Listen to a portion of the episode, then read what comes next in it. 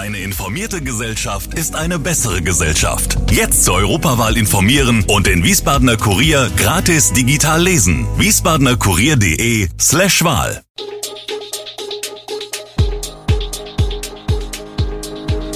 Gude, unser morgendliches News Update.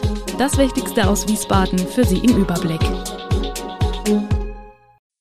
Guten Morgen aus Wiesbaden an diesem 8. Februar. Impfkampagne der Stadt Wiesbaden, Ärger in Rüdesheim und ein Überblick über die Corona-Lage. Das und mehr gibt es heute für Sie im Podcast. Impfen bedeutet Kino, Feiern und Freunde, Normalität. Das ist die Kernaussage einer Kampagne, mit der die Stadt für den Peaks wirbt. Sie investiert dafür 45.000 Euro. Die gelben Plakate mit dem pinkfarbenen Herz aus Pflastern hängen seit vergangener Woche an einigen Laternen im Stadtgebiet. Sie sollen den Passanten in zehn Sprachen verdeutlichen, was sie selbst und die ganze Stadt durch eine Covid-Impfung gewinnen, Normalität. Davon sei er überzeugt, so Oberbürgermeister Gerd-Uwe Mende, SPD, bei einer Pressekonferenz am Montag im Rathaus. Diese Werbekampagne, die aus Plakaten, Flyern sowie Werbung auf sozialen Medien besteht, sei ein Impfappell, sagt er. Wir wollen, dass sich die Leute einen Ruck geben, 3450 Plakate in zwei Größen 5000 Flyer, 10 digitale Werbeflächen sowie Werbung auf Facebook, Instagram und Twitter. Diese Werbung gibt es nicht nur in Deutsch, sondern auch in Türkisch, Russisch, Polnisch, Rumänisch, Italienisch, Bulgarisch, Arabisch, Englisch und Griechisch. Die Kampagne sei damit so vielfältig wie unsere Stadt, sagt Mende. Ärger gibt es dagegen für viele Rüdesheimer. Die Kunden blicken nicht mehr durch, in Rüdesheim ändern sich ständig die Verkehrsführungen. Jetzt schon wieder. Vor allem Gewerbetreibende leiden unter der Großbaustelle. Seit eineinhalb Jahren wird an der neuen Eisenbahnunterführung gebaut. Die Geisenheimer Straße ist in diesem Bereich seit mehr als einem halben Jahr voll gesperrt. Gesperrt ist seit einem Jahr auch der untere Teil der Alberti-Straße. Die offizielle Umleitung geht deshalb sowohl in Fahrtrichtung Stadtmitte als auch in Fahrtrichtung Wiesbaden durch Rüdesheim Ost und Eibingen. Kürzer ist die Fahrt durchs Gewerbegebiet in der Europastraße zur Unterführung Kaiserstraße. Jetzt kommt eine neue Baustelle und damit eine neue Verkehrsänderung hinzu. Die Kunden blicken nicht mehr durch, die Gewerbetreibenden auch nicht. Mit uns redet keiner, ärgert sich Markus Joost, geschäftsführender Gesellschafter der Sektkellerei Ohlich. Immer wieder führen andere Wege zur Sektkellerei, zuletzt über die Geisenheimer Straße. Mit einem selbst gebastelten Hinweis auf dem Verkehrsschild weist er darauf hin. Schließlich lebe die Sektkellerei auch von der Laufkundschaft. Künftig müssen seine Kunden wieder über die Straße auf der Lach zum Haupteingang in der Geisenheimer Straße fahren.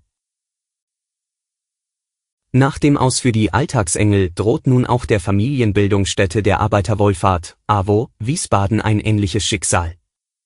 Wie der AWO-Vorstand berichtet, müsse man mangels kostendeckender städtischer Zuschüsse das Sprachkurs- und Integrationsangebot für Migrantinnen plus angeschlossener Kinderbetreuung im Westend mit Ablauf der aktuellen Kurse im Februar und März beenden. Anmeldungen nehme man nicht mehr an, so der stellvertretende AWO-Vorsitzende Franz Betz. Die Familienbildungsstätte gibt es dann faktisch nicht mehr. Das sieht die Stadt Wiesbaden, genauer, das Sozialamt, jedoch nicht als unbedingte Folge der bisherigen Verhandlungen. Man sei sehr an einem neuen Konzept mit dem Träger AWO Wiesbaden interessiert, betont Sozialamtsleiterin Daniela Less. Allerdings müsste eine zeitgemäße Umstrukturierung des Angebotes erfolgen, hin zu mehr Familienbildungsaspekten und nicht nach dem bisherigen starren Kurssystem, die Verquickung geht nicht. Dem Meta-Konzern passen die europäischen Datenschutzbestimmungen nicht. Deshalb droht er nun, Facebook und Instagram in Europa abzustellen. Die Regularien schreiben vor, dass Meta keine Daten von Nutzern aus Europa auf Servern in den USA speichern darf. Aus diesem Grund drohte Meta nun in seinem Jahresbericht, wenn wir keine Daten zwischen Ländern, in denen wir tätig sind, austauschen dürfen, könnte das unsere Möglichkeit, Dienste in diesen Ländern anzubieten, beeinflussen. Wie wahrscheinlich diese Drohung ist, bleibt jedoch fraglich. Denn viele Unternehmen in Europa nutzen Plattformen wie Facebook und Instagram, um Werbung an ihre Kunden auszuspielen. Und Facebook und Instagram verdienen an diesen Anzeigen.